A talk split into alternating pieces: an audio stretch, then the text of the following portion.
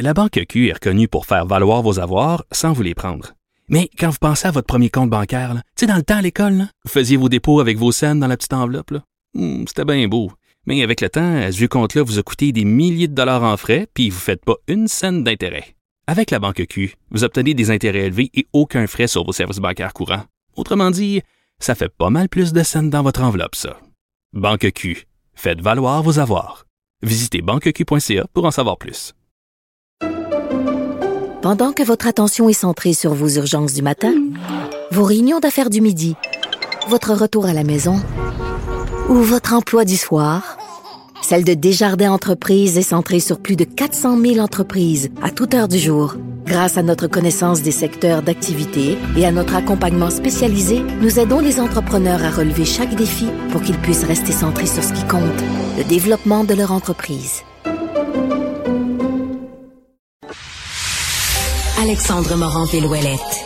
Il connaît tous les dessous de la politique. Une entrée privilégiée dans le Parlement. Là-haut sur la colline.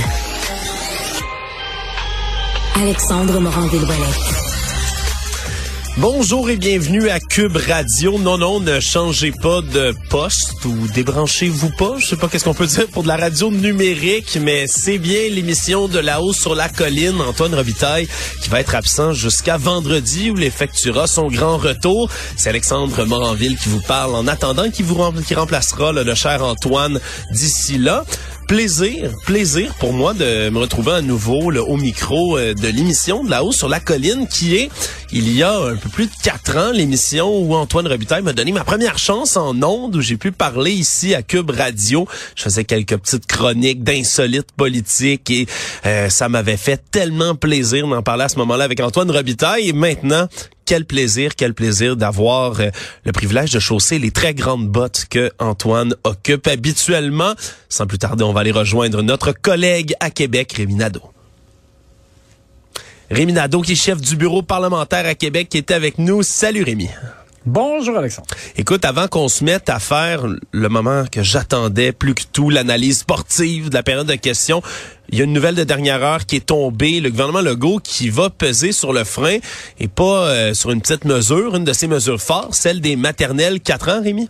Ouais, exactement. Et c'est, tu sais, c'est c'était prévisible parce que ça faisait longtemps que à peu près tout le monde disait au gouvernement euh, ralentissez, on a besoin de bras pour les classes régulières à l'école, on a besoin de bras dans les euh, CPE, on a besoin de, de, de, de, vraiment de, ressources un peu partout. Et euh, il y a un problème, là, on peut pas arriver à déployer euh, les maternelles 4 ans comme s'il était engagé, la CAC. Mais moi, ce qui me dérange, c'est pas d'entendre Bernard Drinville qui aujourd'hui dit on va pas bullshiter personne, on va pas dire qu'on peut y arriver euh, à faire, par exemple, ce qu'il fa- ce qu'il aurait fallu faire, c'est-à-dire 1000 euh, nouvelles classes de maternelle 4 ans en deux ans. là. C'est ça qu'il Ouais. aurait fallu faire pour que la CAC respecte son engagement. Ben, c'est correct de dire qu'on va pas bullshiter, mais d'abord, pourquoi il disait encore en campagne électorale Monsieur Legault? Et je pointe particulièrement Monsieur Legault parce que c'est lui qui... euh, n'arrêtait pas de taper sur ce clou-là en disant c'est nécessaire, on va le faire, on n'arrête pas. Euh, ils avaient euh, donc euh, euh, fait une promesse de faire 2610 classes de maternelle 4 ans à la fin du mandat actuel. Et là, ben, ce qu'on dit, c'est que ce sera pas ça, ça va être à la fin de l'autre mandat. Donc, on décale de 4 ans. Ce qui est énorme, là. Ouais. Euh, donc moi, je reviens à ça. J'en ai pas contre Bernard Drinville aujourd'hui qui analyse froidement et qui dit écoutez, là, on a, on va commencer par euh, penser les plaies euh, ouvertes dans le, le système scolaire. euh, Ouais. En euh, même déjà. temps, en, ouais, en même temps, Rémi, excuse-moi, est-ce que ça fait pas justement, ça donne le beau jeu aussi à Bernard Drinville dans cette histoire-là? Il a l'air d'avoir fait sa, sa grande tournée de consultation, d'être passé un peu partout dans le dans le système d'éducation et là de revenir avec une demande des syndicats là, depuis longtemps, celle de mettre un peu le frein sur cette création de classe-là. Lui, il a le beau jeu, mais c'est sûr que c'est moins beau, comme tu le dis, un peu pour les gens en haut, là, pour Monsieur Legault lui-même. Ouais, particulièrement M. Legault, qui avait même dit, M. Legault avait même dit là en campagne électorale, s'il y a une promesse sur laquelle là je mets mon siège en jeu, c'est celle-là. Là. Il était vraiment là, c'était, euh, tu sais, quand on dit une promesse fort là, Ouais. euh, c'est le cas de le dire. Là. Et puis, puis il faut aussi rappeler que même les les, euh, les directions d'établissements scolaires avaient dit au mois d'octobre, ils demandaient un moratoire de deux ans. T'sais, ils avaient dit là, on a besoin de, de souffler, là, il faut pas en faire une de plus pendant deux ans. donc tout le monde avait été averti. Là. C'est, donc c'est pour ça qu'ils peuvent pas vraiment plaider, qu'ils viennent de le découvrir qu'il y, a, un manque de main-d'œuvre ou un manque de locaux. C'était clair. Là. Bon, alors je pense qu'ils font la bonne chose. Euh, à mon avis, tu sais, en plus le gouvernement là essaie d'arriver à créer 37 000 places en garderie pour que tous aient une place en garderie à contribution réduite. Moi, je pense que c'est vraiment ça. Il faut d'abord qu'il y ait des places dans les CPE pour tout le monde, et en, en, ensuite de ça, ben il faut aussi qu'il y ait euh, des professeurs dans les, les classes, dans les écoles euh, avant les maternelles 4 ans. Ça, c'est comme si on, on se payait comme une, autre couche de, de services par dessus. Bon, on le fera quand on pourra, mais là on peut pas. Donc, pas compliqué.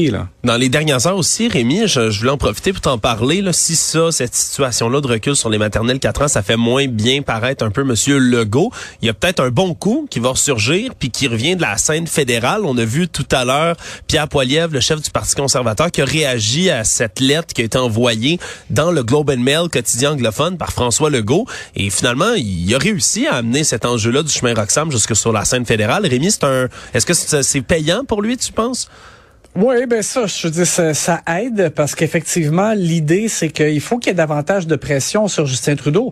Tu sais, M. Legault, euh, il a pas fait de cachette là euh, quand il est revenu euh, de un peu penaud là de, de des négociations sur les transferts en santé. Il a dit que il avait échoué, il admettait que, que lui et les autres premiers ministres des provinces avaient échoué à mettre la pression sur Justin Trudeau et qu'il y ait comme une pression populaire sur lui pour que, euh, que les gens se rendent compte que c'est au fédéral euh, à, déplier euh, davantage d'argent pour euh, pour les provinces. Alors là, c'est un peu la même chose. Il, veut qu'il y ait une pression sur sur M. Trudeau pour régler la question de Roxham. Donc, ça va aider évidemment qu'en plus de la lettre qu'il a envoyée lui-même au premier ministre et de la lettre qu'il a envoyé au Globe and Mail, que là, il y, a aussi donc euh, euh, Pierre Poilievre, euh, chef conservateur au fédéral, qui intervient là-dessus. Donc ça, ça oui, je pense que c'est de nature à aider M. Legault. Ouais, puis si les dominos tombent bien aussi, ça va peut-être même aider Justin Trudeau lui-même lorsqu'il va se mettre à la table des négociations ou du moins qu'il va s'asseoir pour discuter avec Joe Biden lors de sa visite là au mois de mars. Il va avoir au moins l'argument de dire, mais regarde, moi c'est, je me fais crucifier sur la place publique, je me fais pousser dans le dos la chair tellement forte, moi, au pays, qu'il faut absolument qu'on qu'on reparle de l'entente sur les tiers pays sûrs. quand même, ça donne des petites flèches à son, euh, à son carquois. Ben, c'est ça. Je suis pas sûr que ça va faire pleurer M. Biden. Mais bon. Non, ça, c'est, c'est assez euh, certain. Sans plus tarder, Rémi, passons à l'analyse sportive. Grosse période de questions aujourd'hui, Rémi?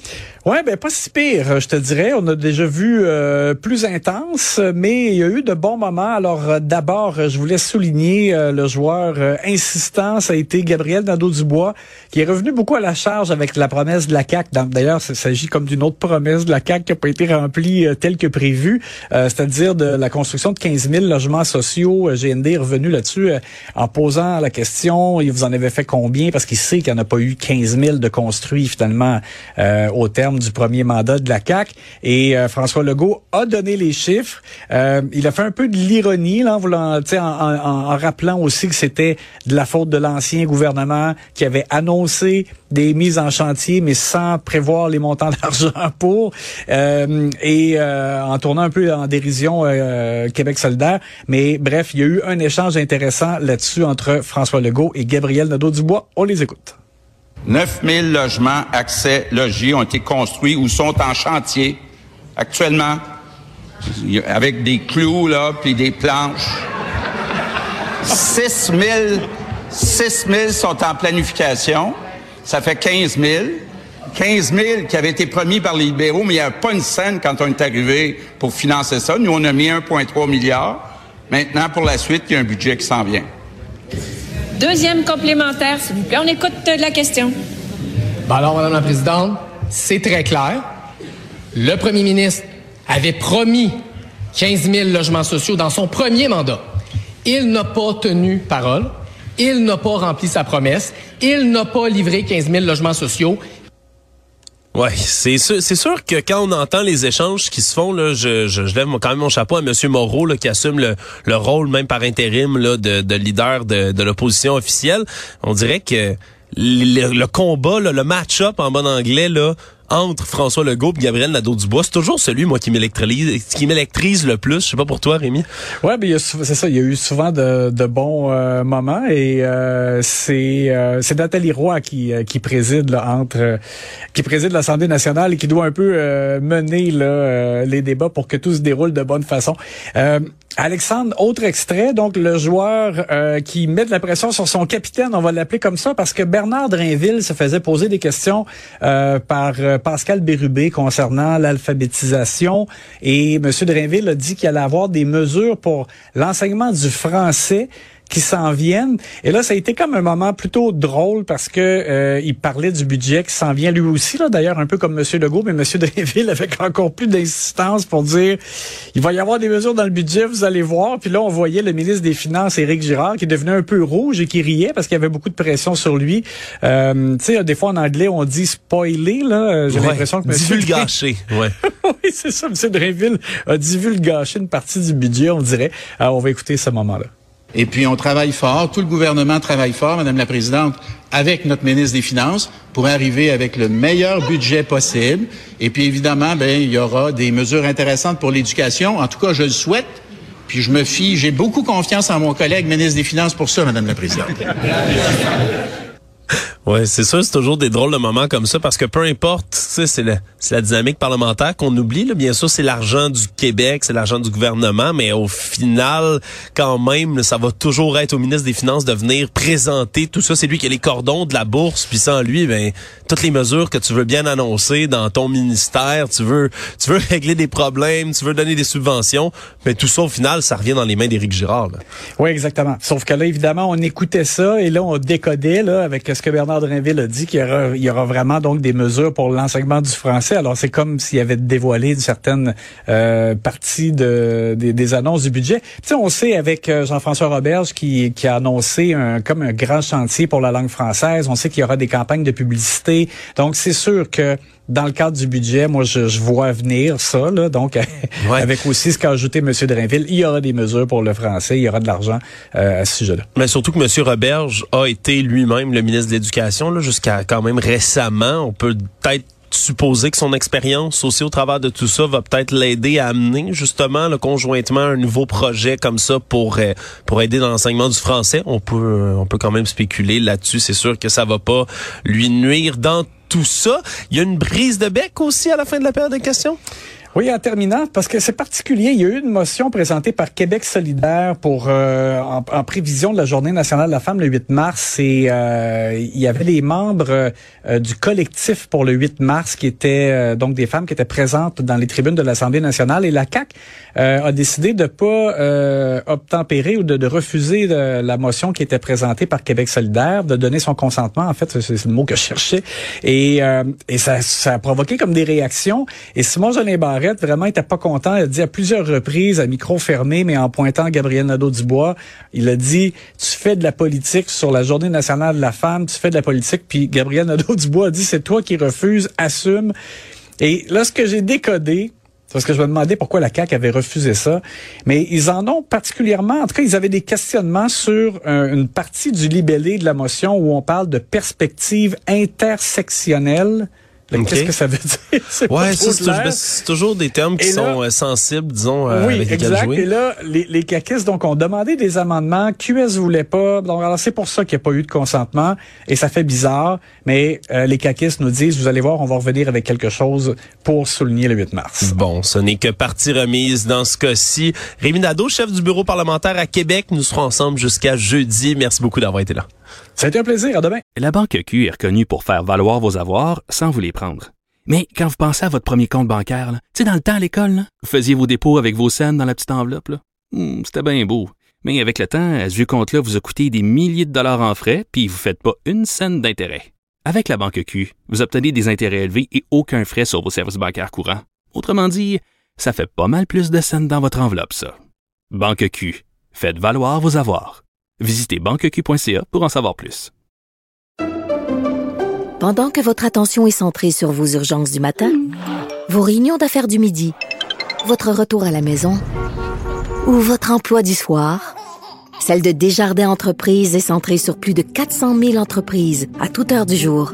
Grâce à notre connaissance des secteurs d'activité et à notre accompagnement spécialisé, nous aidons les entrepreneurs à relever chaque défi pour qu'ils puissent rester centrés sur ce qui compte, le développement de leur entreprise.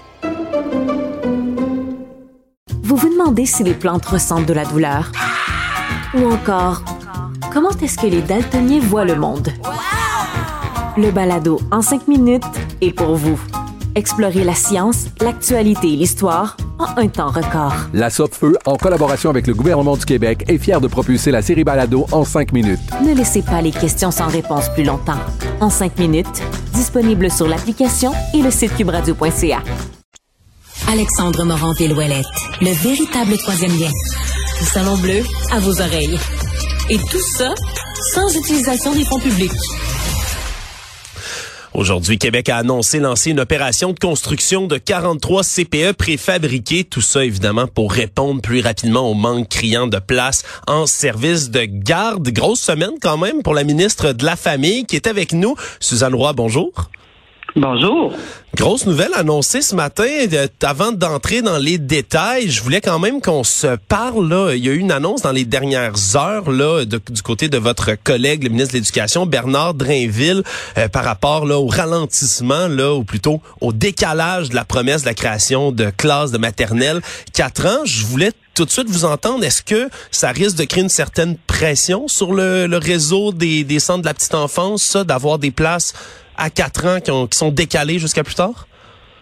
Euh, c'est sûr que ce sont des gens qui vont rester dans les services de garde, donc euh, il y en avait déjà une grande partie.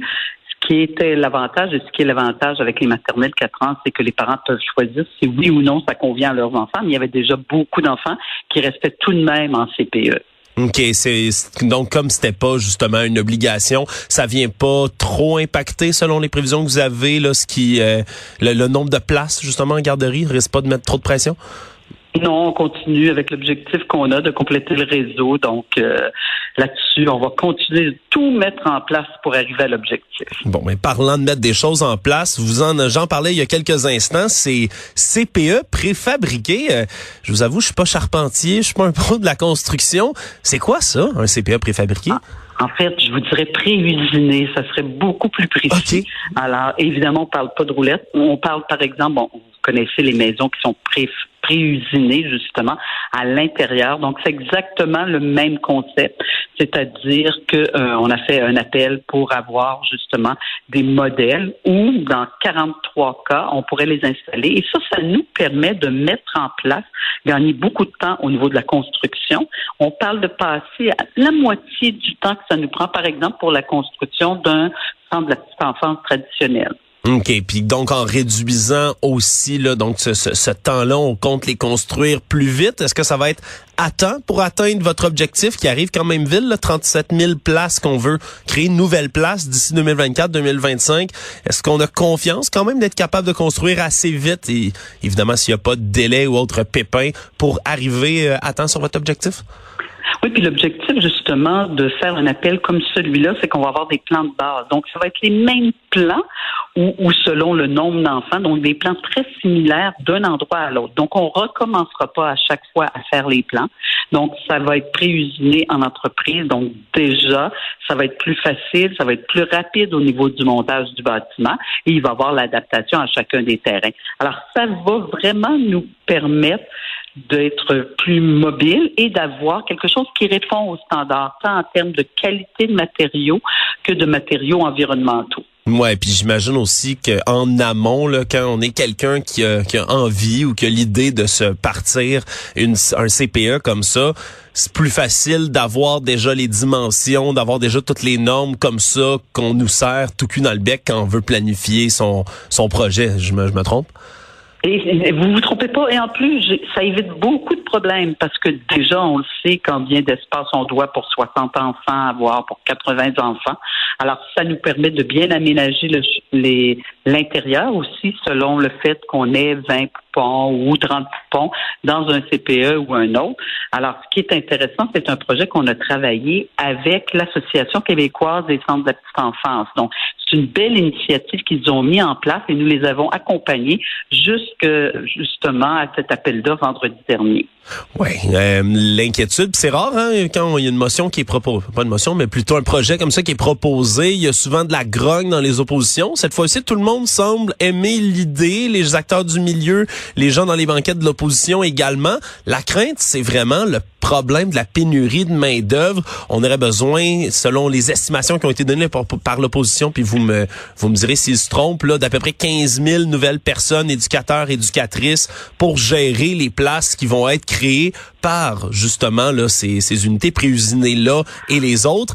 Est-ce qu'on a des moyens également de bien remplir de personnel ces, ces nouvelles places qui vont être créées?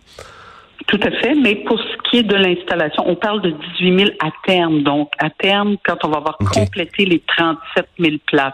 Donc, c'est vraiment là sur quelques années. Alors, mais on travaille sur trois grands axes au niveau justement de la main-d'œuvre, donc valoriser la profession d'éducatrice. On le fait entre autres en, ayant un réajustement salarial de 18 On voit la publicité à ce moment-ci un peu partout, justement, pour encourager les inscriptions. Le deuxième pan, ben, c'est la formation. Donc, on offre des bourses jusqu'à 9 000 pour s'inscrire à une technique d'éducation en enfance. On a mis en place des parcours travail-études, du soutien financier pour euh, les reconnaissances d'acquis. Et on travaille aussi avec le recrutement international pour trouver des éducatrices dans des pays où on parle français et où on a une équivalence en termes de diplôme. Et là-dessus, il y a hmm. eu de très, très, un très, très beau projet, entre autres avec les îles de Madeleine où ils ont eu plus de 1000 CV, une opération qui nous démontre qu'il y a là aussi une possibilité importante pour aller chercher des éducatrices. Vos unités euh, d'usinés modulaires comme ça, vous en avez 43 qui s'en viennent. Il n'y en a pas à Montréal et à Laval pour l'instant. Euh, ce qu'on sent dans d'autres régions, le Capital national, Mauricie, Estrie, Outaouais et j'en passe. Est-ce que c'est qu'un projet, si ça, si ça fonctionne bien, puis finalement, très très idée, est-ce que vous êtes ouverte aussi à le, répandre un peu plus loin sur le reste du territoire montréalais, ce projet? C'est sûr qu'on euh, pense que ça peut aller partout sur le territoire québécois. Évidemment, actuellement, à Montréal, on est un peu en surplus de place. Alors, on met vraiment l'accent dans le développement des places dans les régions, dans les euh, sous-régions où il y a un manque de place, où les parents sont là sur la liste d'attente et qu'il n'y a pas de place OK, c'est ces régions-là donc qui ont été priorisées pour les euh, pour les 43 premières unités, c'est ça? Oui, pour répondre le plus rapidement possible aux parents qui attendent actuellement une place. Je disais en entrée de jeu, c'est une grosse semaine pour vous. On apprenait hier qu'il y a un total de 6854 places en garderie qui ont été créées en 2022 dans la province.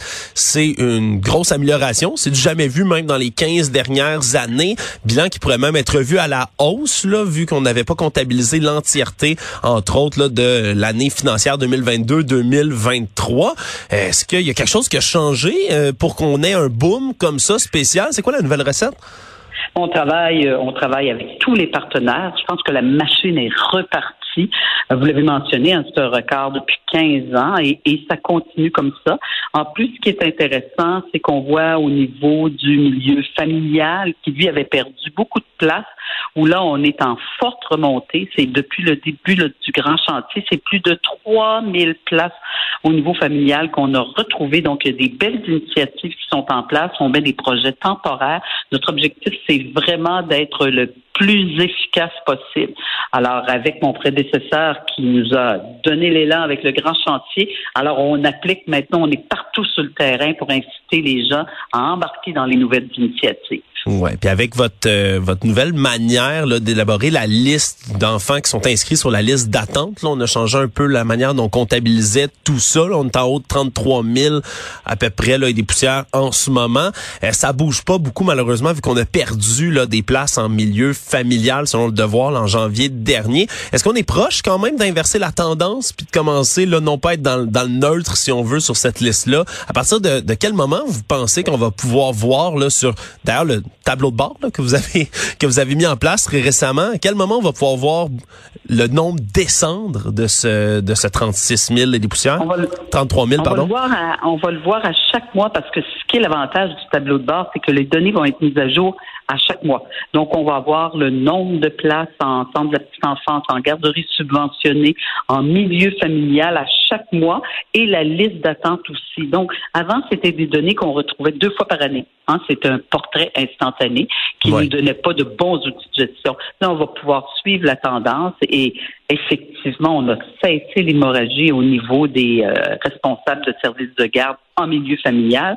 Et maintenant, il faut aller vers une belle croissance avec des belles initiatives comme des services de garde en communauté, en entreprise. Je pense que là aussi, on va avoir un immense succès. Ça répond aux besoins et du milieu et des familles. Alors, si je me mets à regarder votre tableau de bord d'ici la fin de l'année, mettons, je le regarde tous les mois, ça va descendre d'ici décembre prochain. C'est ce qu'on souhaite. Il faut que ça descende. Évidemment, on va toujours avoir une liste d'attente parce qu'il y a des gens qui euh, qui arrivent, il y a des nouveaux enfants, mais euh, effectivement, plus on va combler des places, et puis depuis le début du grand chantier, c'est 15 000 places qui ont été comblées. Donc, c'est des enfants qui ont des places. Alors ça, c'est vraiment intéressant, et ce sont des parents qui ont un peu moins de stress. Mais c'est encourageant, c'est un début, mais il faut vraiment continuer les efforts. Rapidement, en terminant, Madame Roy, je, sais que dans les dernières semaines, vous avez été appelé à intervenir là, au lieu de la, de la tragédie de la garderie de Laval. Il y a des familles, évidemment, là, qui étaient éplorées suite à ce qui s'est passé. Là, on a encore beaucoup plus de, de questions que de réponses sur l'incident.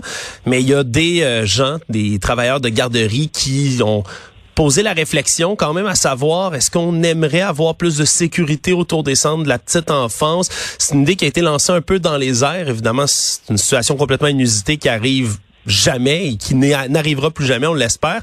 Est-ce que c'est quelque chose sur lequel vous allez vous pencher? Est-ce qu'il y a une réflexion qui est faite autour de peut-être des mesures de sécurité supplémentaires autour des garderies ou c'est trop fortuit pour qu'on se penche là-dessus? D'abord, je dois dire que la garderie éducative Sainte-Rose était totalement sécuritaire. Alors, il y avait toutes les règles de sécurité. Elle, était même très loin de la route. Hein. Il faut le voir là sur le terrain pour voir qu'elle était loin de la route. Après ça, oui, il peut toujours se poser des questions de sécurité, mais il y a une chose aussi qu'on doit toujours tenir en compte. Est-ce qu'on souhaite avoir des enfants que l'on envoie dans une garderie qui va être avec des barbelés tout le tour, où on va créer des stress, de l'insécurité chez les enfants? Alors, il faut réussir à équilibrer, je vous dirais, à la fois la sécurité, mais aussi le sentiment de sécurité quand on laisse nos tout petits à la garderie. Oui, on vous entend bien là-dessus, Madame Roy. Suzanne Roy, ministre de la Famille, députée caquiste de Verchamp, merci beaucoup d'avoir été des nôtres. Ben, ça me fait plaisir. Au revoir, bonne, soirée.